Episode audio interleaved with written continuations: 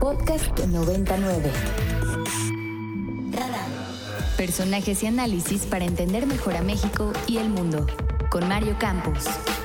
Y bueno, vámonos a nuestra siguiente entrevista. Está con nosotros Irán Vera, presidente del Consejo Nacional de la Industria Tabacalera, eh, a quien le agradezco que nos tome esta llamada. Irán, ¿qué tal? Buen día. Muchas gracias, Mario. Muy buenos días a ti y a tu audiencia. Buenos días. Pues a ver, ha generado mucha controversia este asunto de la nueva ley. Eh, ¿Cómo la, bueno, este reglamento, para empezar, cómo lo ven ustedes eh, como industria?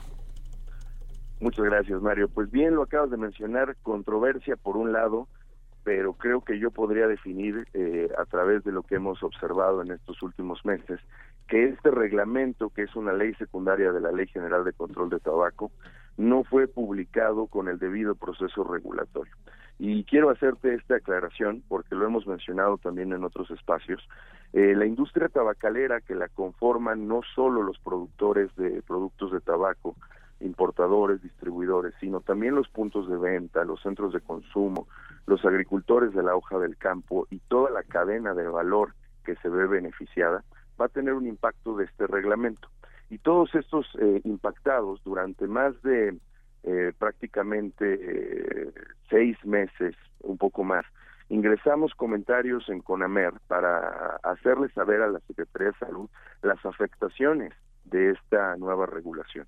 La verdad es que no hubo ninguna respuesta de parte de la autoridad puntual a los más de 900 comentarios y el día 16 de diciembre se publicó oficialmente este nuevo reglamento con un con 30 días eh, de periodo de gracia para entrar en vigor, ¿no? En durante el periodo vacacional.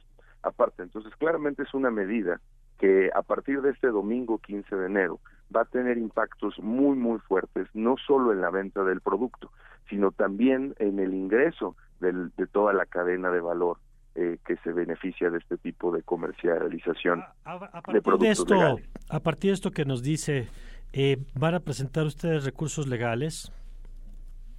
Ya que es oficial o que se entra en vigor este nuevo reglamento, existe la posibilidad de defender nuestras garantías y nuestros derechos, no solo como empresas, Mario, sino también como consumidores, ¿no? Porque existe también libertades las cuales se pueden defender y el método podría ser a través del amparo.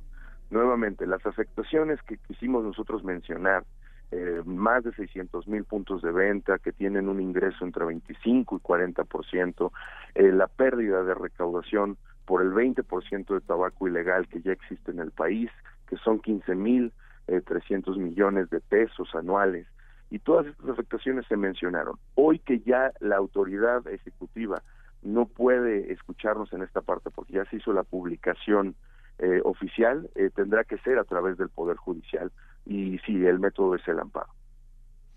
Bueno, ahora, ¿y ¿qué sigue, digamos, en este tema?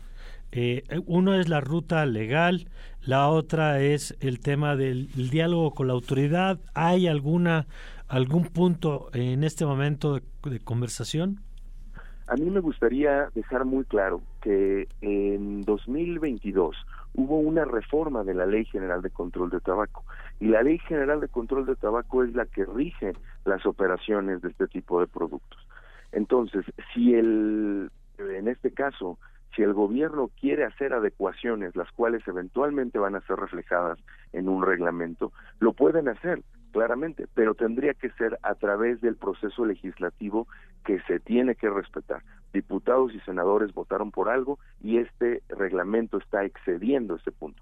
Nuestra solicitud puntual sería hágalo de la manera correcta. Nosotros estamos dispuestos a cumplir con cualquier regulación, ustedes cumplan con su propio proceso regulatorio en el gobierno. Ahora, eh, una parte de la conversación es sobre la forma de aprobación, que es lo que ahora ha puesto sobre la mesa.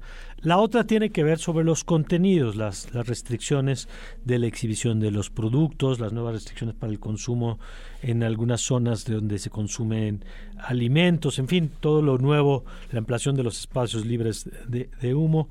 En el, sobre el contenido, porque ahorita eh, nos advertía usted sobre las preocupaciones que tienen de la forma. Sobre el contenido, ¿hay elementos que ustedes quisieran o van a impugnar?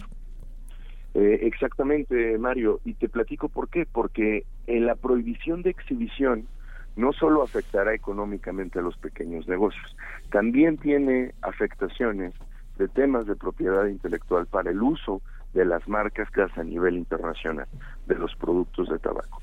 ¿Y por qué? Porque este reglamento está lamentablemente haciendo confusiones entre el concepto de publicidad y el concepto de exhibición. Son dos conceptos muy distintos, porque tú recordarás en algún momento, Mario, que existía este comercial de un vaquero y ya sabes, ¿no? Bueno, eso se dejó de hacer hace muchísimos años. Hasta el año pasado, antes de la última reforma, lo único que tenía permitido la industria tabacalera eran revistas para mayores de edad y correo directo, ¿no? Correos de México. Y era realmente pues lo único que se podía hacer. La verdad es que no utilizábamos este tipo de canales de publicidad. Al eliminar la publicidad, pues estos canales quedan fuera. Nada tiene que ver con el comercio ni con la exhibición en los puntos de venta. Porque nuevamente, los productos son legales, pagan impuestos y cumplen con las regulaciones sanitarias del país. El 20% del consumo ilegal no las cumple. Entonces, esa es también nuestra solicitud puntual. ¿Por qué no enfocar los esfuerzos hacia el mercado ilegal que existe en México en vez de cargarle más la mano a las empresas que legalmente eh, están establecidas. Bueno, pues yo le agradezco que nos haya tomado esta llamada y compartido la posición de, la industria. Muchísimas gracias, Mario. Un saludo a ti y a tu audiencia. Gracias. Bueno, ahí está la información para que tenga usted el complemento. Eh, ayer se publicó este comunicado donde señala que entró en vigor el nuevo reglamento de la Ley General para el Control de Tabaco Dice México se vuelve uno de los países a la vanguardia en la protección de la salud de niños, niñas y adolescentes, según el titular de la Comisión Nacional contra las Adicciones, Gadi Savik Sirot. Eh, este reglamento amplía la protección, dice, de la salud de la población, en particular de las infancias, contra la exposición al humo de tabaco y emisiones. Las dos principales disposiciones son la prohibición total de toda forma de publicidad y promoción de producto de tabaco, incluida su exhibición en los puntos de venta, que ahora van a tener que estar una lista ahí con los nombres de los productos, pero no vas a poder ver las cajetillas ni las marcas.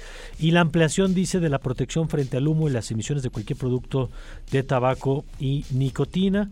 En cuanto a la ampliación de espacios 100% libres de humo y emisiones, queda prohibido consumir cualquier producto de tabaco eh, y eh, también hay restricciones sobre las zonas de fumadores, en fin, bueno, pues ahí está el tema.